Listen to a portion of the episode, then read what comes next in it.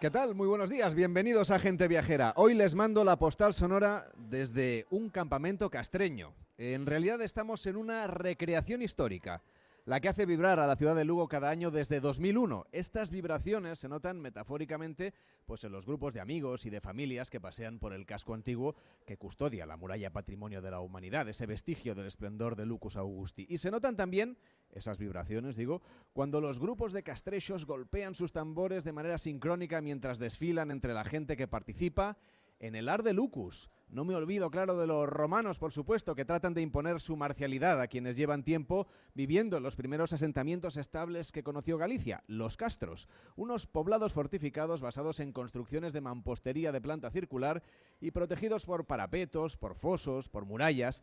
Las tropas de Roma trajeron a este rincón de la península ibérica las técnicas de extracción minera, formas de organización más sofisticadas, recetas de cocina y, por supuesto, su lengua, el latín del que debería después el galego, claro. Durante este fin de semana la ciudad de Lugo se encuentra con su propia historia, en una recreación que ha sido recientemente reconocida como fiesta de interés turístico internacional, lo que nos da una pista de su relevancia y tiene especialmente una dimensión popular. Lo raro es ver a gente vestida de manera contemporánea paseando por sus calles. La mayoría van caracterizados como romanos, legionarios, gladiadores, castrechos, mamposteros, cazadores o armeros. Así que paseando por Lugo, frente a los soportales del Concello, les mando hoy la postal sonora de gente viajera.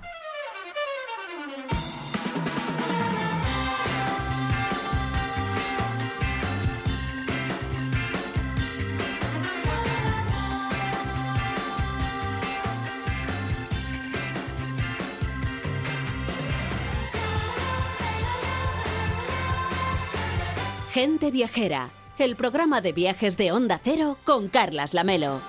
A las 12 y 9, las 11 y 9 en Canarias. Hoy Gente Viajera se emite en directo desde la Plaza Mayor de Lugo, la ciudad más antigua de Galicia, un viaje en el tiempo, celebrando el Ar de Lucus en la primera edición de esta recreación histórica declarada Fiesta de Interés Turístico Internacional con el patrocinio del Concello de Lugo y con Víctor Herranz, que no sé dónde está a esta hora. ¿Qué tal, Víctor? ¿Cómo estás? Buenos días. Muy buenos días, Carles. Pues nos encontramos en la, en la puerta de un castrum, en un campamento romano de la cohort tercera de Lucensium, delante de una empalizada de unos 5 metros de altura, con varias armas de guerra, y nos encontramos con, con Miguel Albelo, que es el presidente de la asociación cohort tercero Lucensium, que además es el médico de la, del campamento. Muy buenos días. Buenos días. Bueno, uno de ellos. Este tiene el lujo de tener hasta tres, o sea que para que veas. Debe usted jugar un papel fundamental, ¿no? Como médico, al menos sí en, este- en esta recreación histórica. Bueno, tenemos un apartado que es de cirugía romana, eh, la mayor parte de reproducciones hechas por un artesano de aquí de la, de la ciudad, que la verdad que es humanitas, y, y tratamos de que la gente pueda ver en directo eh, pues todo el material que utilizaban ellos, que realmente era innovador y, y por otra parte empapado de la historia de los griegos, egipcios y otros pueblos. Enrique Domínguez Ceda, ¿qué tal? Muy buenos días. Tú has estado haciendo muchísimas fotografías durante, eh, en fin, las últimas horas que hemos estado paseando por el Ar de Lucus. Es que esto es una fiesta del color, en realidad. Esto es una fiesta de verdad, porque la gente está participando, está todo el mundo en la calle, en el momento que sacabas la cámara, todo el mundo se ponía adelante, todo el mundo quería demostrar que estaba contento, que estaba pasándolo bien. Fiesta de verdad, aunque sea moderna, relativamente moderna, un fiestón. Quien se ha unido también a esta fiesta es Lara Méndez, la alcaldesa de Lugo. ¿Cómo está? Vos días. Hola, muy buen día. Es un placer tenerla aquí con nosotros. Veo que usted va ataviada como debe ser, no como nosotros que vamos de, de- del siglo XXI. Todos los días nos caracterizamos porque es una forma más de vivir la fiesta eh, internamente, desde dentro, sintiéndola. Y la verdad es que a, a la ciudadanía, a los vecinos y vecinas de Lugo, les pide el cuerpo vestirse y caracterizarse. Pues para explicarle a la gente viajera en qué consiste este Ar de Lucus, le he pedido a Víctor Herranz que nos haga un resumen, digamos una guía básica para seguidores de este Ar de Lucus. Así que, Víctor, cuéntanos que es una cohorte romana.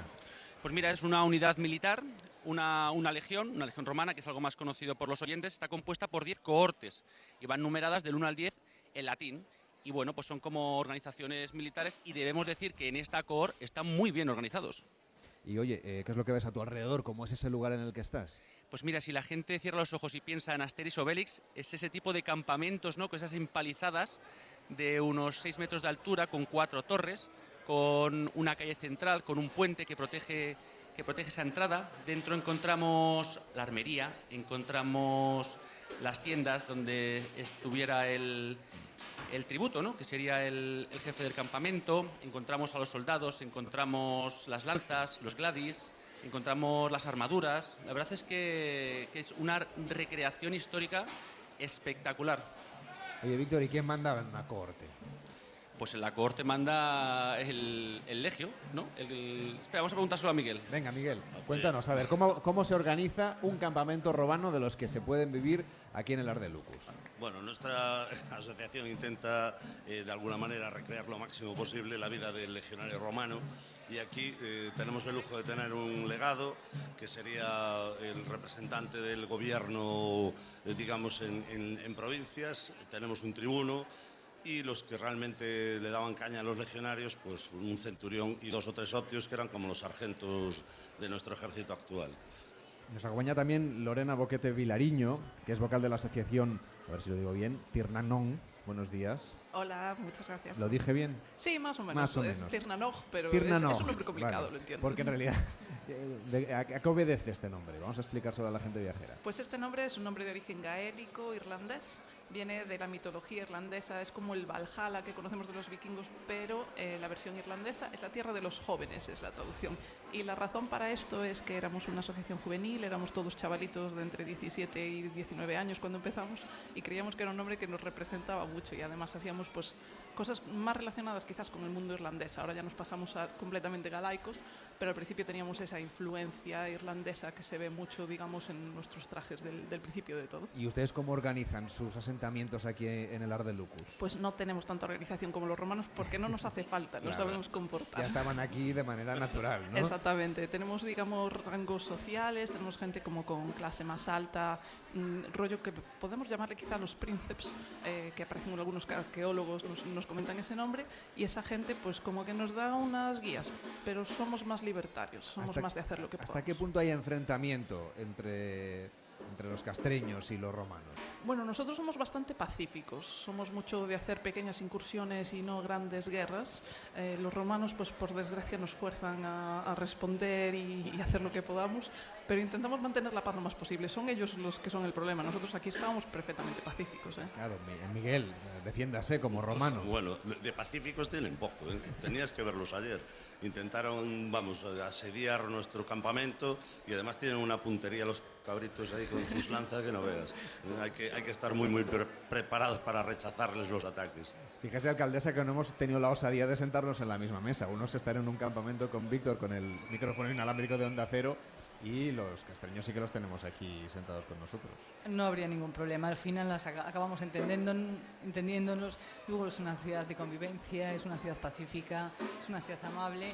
Yo creo que la fusión es entre esa cultura castrexo-romana hace que sea pues, eh, el carácter de los lucenses, ese carácter afable, acogedor, ese carácter también de abrir las puertas a todo el mundo, pues eh, la característica ¿no? a día de hoy. O sea que no tendría ningún problema en sentarse. Y de esa vida de los castrechos en la ciudad de, de Lugo durante el año, ¿tenemos algún vestigio que podamos visitar? Sí, tenemos vestigios aquí en la ciudad, pero en la provincia muchísimos. Tenemos en Concello Limítrofe el castro de Villalonga, que es un castro pues, eh, muy reconocido, muy rehabilitado. Y tenemos pues, eh, vestigios también aquí en la propia ciudad, aunque aquí pues, prima más los vestigios romanos. Creo que le gustaría darle un impulso a ese museo de la romanización, ¿verdad? Estamos trabajando para conseguirlo, es un objetivo irrenunciable. Tenemos ya muchos eh, museos musealizados in situ, que tenemos esa gran suerte de poder musealizar donde encontramos, pues desde eh, la Casa de los Mosaicos aquí cerquita, la Domus del Mitreo, ahora mismo estamos rehabilitando una antigua cloaca, el saneamiento que utilizaban los romanos, que es una auténtica obra de ingeniería, es eh, brutal que como dos mil años después, bueno, 1700 en este caso está fechada la, cloaca, pero después de 1700 años, ¿cómo se mantiene intacta? ¿Cómo funcionaba? Tenían bastantes problemas menos de rupturas de tuberías que tenemos a día, a día de hoy. Por lo tanto, es admirable esa ingeniería. La prueba es que está ahí recia, la muralla, vamos. Como Totalmente. si no hubiera pasado todo ese tiempo prácticamente, ¿no? Totalmente, se mantiene viva y sigue siendo un elemento vivo de la ciudad, más allá de ese patrimonio que compartimos con todos, eh, con toda la humanidad. Sí que es cierto que es un elemento vivo de nuestra ciudad, donde el lucense pues se corre, pasea, va a sentarse a meditar, a leer, a, a disfrutar ¿no? de, este, de este patrimonio. Eh, eh, estamos hablando con, con, Miguel Albedo, que es presidente de la asociación Coors Tercero Lucesium. Hablemos de las actividades más importantes que quedan por disfrutar en lo que queda de Ardelucus en la parte romana. Luego iremos a los castrechos. Bueno, la parte romana haremos ahora dentro de un poquito un desfile. Queríamos también homenajear a otros compañeros romanos que cumplen 10 años. Y, bueno, eh, haremos la foto oficial que hacemos todos los años con todos los socios y, y asociados. Y por la tarde, después de comer, eh, iremos a tratar de rear solo un poquito con los castrechos y firmar la paz definitiva, porque el lunes habrá que tomarse un vinito con ellos, con lo cual mejor firmar la paz. ¿Verdad que sí? Conviene la, parte de la paz. Y, y, Lorena, la parte castrecha en este caso, ¿qué actividades va a organizar en lo que queda de Ardelucus? Pues la parte de la Asociación Tirnanoc, que es la que me toca, por supuesto. Ahora mismo están haciendo mis compañeros forjan hierro eh, de manera totalmente histórica y después tenemos fundición en bronce. Vamos a intentar hacer unas piezas pequeñas, unas hachas eh, que aparecen preciosas por todo, bueno, por todo el mundo, pero en Galicia muchísimas, eh, en bronce. Y después pues es, habrá que firmar la paz, bueno, dependiendo de cómo se pongan los romanos, ya veremos si aceptamos o no. Eso está muy bien, alcaldesa, que al final esto acaba con la firma de la paz, ¿no? Sí, lo decíamos al principio, al final pues convivimos esas dos eh, culturas que se fue sumando pues eh, el transcurso del tiempo pues otras pegadas e improntas que tenemos en la ciudad evidentemente luego es una ciudad romana pero también el paso del tiempo se puede ver en el casco histórico pues esos restos también medievales y esa ¿no? pues, eh, arquitectura toda y la historia en, la, en la ciudad pero sí es una ciudad muy tranquila muy pacífica y una ciudad de convivencia. Este año, además, con ese distintivo como fiesta de interés turístico internacional, habrá sido ya un, en fin, un lanzamiento a lo más alto ¿no? del Ardelucus. Pues sí, y yo quiero aquí agradecer la implicación de toda una ciudad. Creo que el mérito está en cómo vive los lucenses el Ardelucus, cómo se implican, cómo se caracterizan, cómo intentan también desde el anonimato, desde el ciudadano de pie, ser rigurosos con la recreación y las 19 asociaciones que hacen un trabajo envidiable, exquisito, lo podemos ver aquí ahora de, la mano de Lorena, cómo eh, buscan esa información, cómo se documentan, cómo si no llegan, pues buscan personas que conozcan, que les puedan informar, cómo recrean en los campamentos, en el atrezo, en la vestimenta, en las costumbres, los hábitos de vida, cómo puedes pasar por un campamento y ver cómo recrean pues la cocina típica de la época, cómo la preparaban, qué comían. Y la verdad es que esto es eh, lo que hace grande a la de Lucus, esas 19 asociaciones castrechas romanas que hacen que hayamos conseguido en un periodo muy corto de tiempo los tres distintivos y tengamos ya este año la declaración de fiesta de interés turístico internacional. Lorena, para vestirse adecuadamente de castrecho, ¿qué, qué normas hay que seguir? A ver, normas, normas, digamos que no tenemos, ¿no? Pero, todo se el les lino, identifica, todo... los que somos foráneos, digamos, y llegamos a. Lugo, lo vemos, claro. En, en los primeros dos minutos ya sabemos quién es quién. Exactamente, sí, mucho lino, muchos colores claros y después pues tintes de varios colores, unas cuentas de vidrio para adornarnos. Hay muchas chicas que lleven las arracadas, que son los pendientes preciosos que huelgan de las orejas, eso es muy típico. Y, y nada, después pues zapatos de cuero y nada, nada moderno, digamos. No, lo digo porque los romanos seguramente la gente ya tiene esa imagen, ¿no? Propiamente del cine. Luego haremos un recorrido por, eh, por el Lugo de cine y, lo vincularemos con las películas de romanos que nos dan esa imagen, pero evidentemente aquí lo, en fin, lo originario, por decirlo de alguna manera, son los castrechos, así que ha sido un placer charlar con usted y que nos explique cómo debemos disfrutar de este Ardelucus. Hablábamos de las actividades que quedan, pero alcaldesa, para quienes vengan el año que viene, porque esto es cada año, vamos a explicarles los principales actos. Algunos ya han pasado, ¿no? Como por ejemplo pues, las- eh, los encuentros de circo, los desfiles. Aquí vienen los desfiles seguramente de, ¿eh? de Los colegios. De, de los colegios, ¿no? En este caso, porque participan también los niños de una manera muy singular en el Ardelucus. ¿Cuáles son las Este- actividades principales, aunque ya hayan pasado la edición de este año? Bueno, pues para mí esta es una de las actividades principales, porque es la implicación de las comunidades educativas y la forma también de transmitir la historia a los más pequeñitos y que se empapen y que, empiecen a, querer y a valorar nuestro pasado para poder respetarlo también, ¿no? Se respeta aquello que no se ama ni se valora y por lo tanto este desfile donde van niños, papás, profesores eh, y todo lo que es la comunidad educativa de muchos de los centros, hay centros romanos, hay centros castrechos, también se reparten, pero de muchos de los centros educativos de la ciudad, la verdad que es impresionante. Son más de 3.500 personas las que participan en este desfile de coles y esa es una de las actividades que hay que ver. Otra pues es el circo romano, otra la llegada de las tropas el jueves cuando se inician. hoy en el acto final, la batalla, donde después se firmará esa paz para poder convivir después todo el año. Son citas que son imprescindibles y hay que visitar, pero después tienes muchísima pequeña actividad, desde conciertos, eh, pasacalles, eh, el poder realizar pues, bodas celtas, eh, romanas, ver combates en plena calle de los gladiadores, donde también participan otras asociaciones de fuera. Hay una asociación italiana de gladiadores que llevan viniendo ya muchos años a, a las de Lucus y es un programa amplísimo. son más de 400 actividades las que se realizan en algún caso simultáneamente porque queremos tener pues, eh, todo todo ello pues a disposición de la cantidad de gente que viene a visitarnos durante estos días, pero es eh, para coger, venir en distintos años, coger el programa y ir cada año pues eh, resaltando aquello que más les pueda gustar. Tenemos a Víctor Herrón recorriendo con el micrófono inalámbrico eh, los diferentes campamentos de estas zonas del Ar de Lucus. Víctor, ¿dónde estás ahora? Pues mira, ahora mismo va a empezar el desfile militar, han tocado a, a, corneta o como ellos lo llamen, se han llevado al médico corriendo porque evidentemente el médico tiene que ir con las tropas en caso de que algo suceda. Van a empezar a, a salir ahora mismo de, de, este campamento en formación, la Cohort Tercero Lucensium, y esto es espectacular. Incluso la persona que va abanderada va con debajo de un, una piel de jabalí totalmente eh, representando como en aquella época era este tipo de cohortes, todos con sus armaduras, y, y es impresionante, la verdad, el, lo que se mueven. Pues eh, Enrique, decíamos que eh, Lugo está esplendoroso en estos días del Ar de Lucus, pero es una ciudad a la que hay que venir durante todo el año, así que te voy a pedir que, que nos hagas un recorrido, porque es una ciudad que tiene muchísimo interés.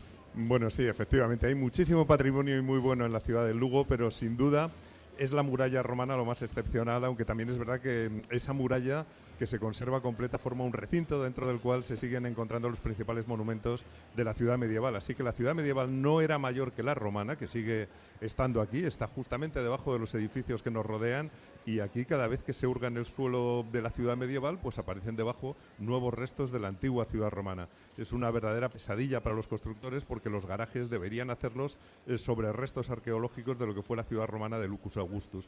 Aunque el nombre es anterior a la llegada de los romanos, se llamaba Lug en honor a una divinidad vinculada con el sol. Pero bueno, fueron los romanos quienes construyeron la muralla y yo creo que estarían muy orgullosos si pudieran eh, ver lo bien que se ha conservado con el paso del tiempo, porque ellos fueron grandes ingenieros, fantásticos constructores, sus obras desafían realmente el paso del tiempo con un éxito increíble y parece claro que construían para la eternidad, aunque yo creo que algún mérito tendrá la gente de Lugo que ha conseguido que su ciudad sea hoy el recinto amurallado romano completo más grande que se puede ver en el mundo. Son más de dos kilómetros de recinto de murallas, de lajas de pizarra, con algún refuerzo de granito, con más de 70 cubos o torres completos y varias puertas. Eh, y realmente se conserva entero. Además, se han eliminado las casas que se apoyaban en la muralla por el exterior y se ha liberado toda, toda la parte alta para poder pasear sobre los viejos muros, sobre la muralla. Es un paseo precioso este, lo podemos, eh, vamos, damos testimonio porque hemos estado paseando en los alrededores y permite ver la ciudad de otra manera, ¿no? Desde arriba, como si fueras